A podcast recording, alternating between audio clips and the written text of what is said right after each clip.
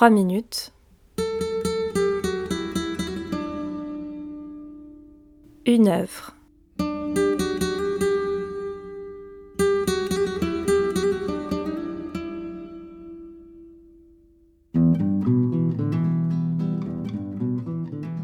L'art de perdre est un roman d'Alice Zenitar.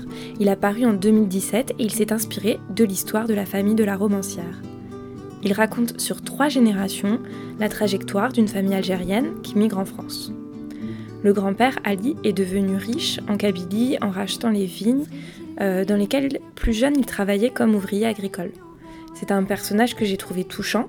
Il s'est construit lui-même, c'est un homme digne, mais euh, à qui le, voyage en France a enlevé cette dignité. Au moment de la guerre d'Algérie, il refuse d'aider le FLN, le Front de Libération Nationale, et il voudrait juste vivre tranquillement. Il est alors considéré comme un traître, comme un harki, car il a refusé de soutenir les indépendantistes. Il est donc envoyé en France à la fin de la guerre, car il est en danger s'il reste dans son pays.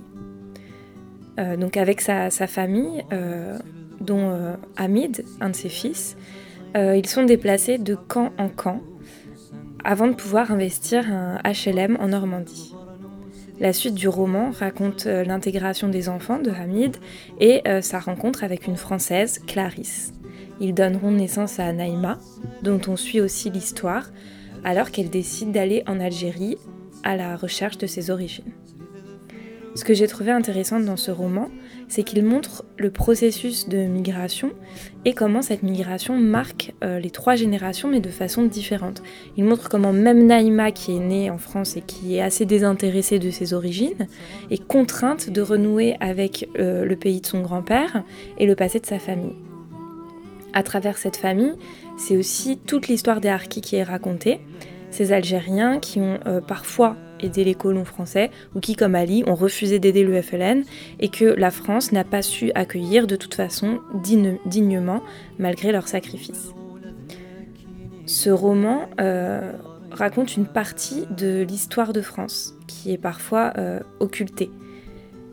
Bien qu'il parle euh, de la famille de l'écrivaine, je crois qu'il fait résonance avec beaucoup de familles françaises, D'abord parce que les récits proches ou lointains de migration se racontent dans beaucoup de familles, mais euh, ce n'est pas seulement cet aspect que j'ai trouvé intéressant, c'est aussi comment, en renouant avec l'histoire de son père et de son grand-père, Naïma, donc, et l'écrivaine en fait, hein, euh, apprennent à les regarder autrement, à mieux les connaître et à mieux se connaître.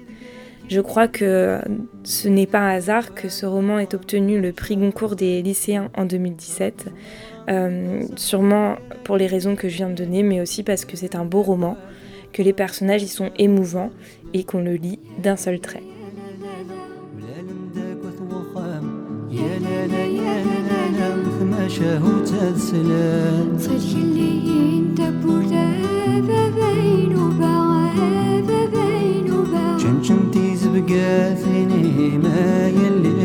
ببغاها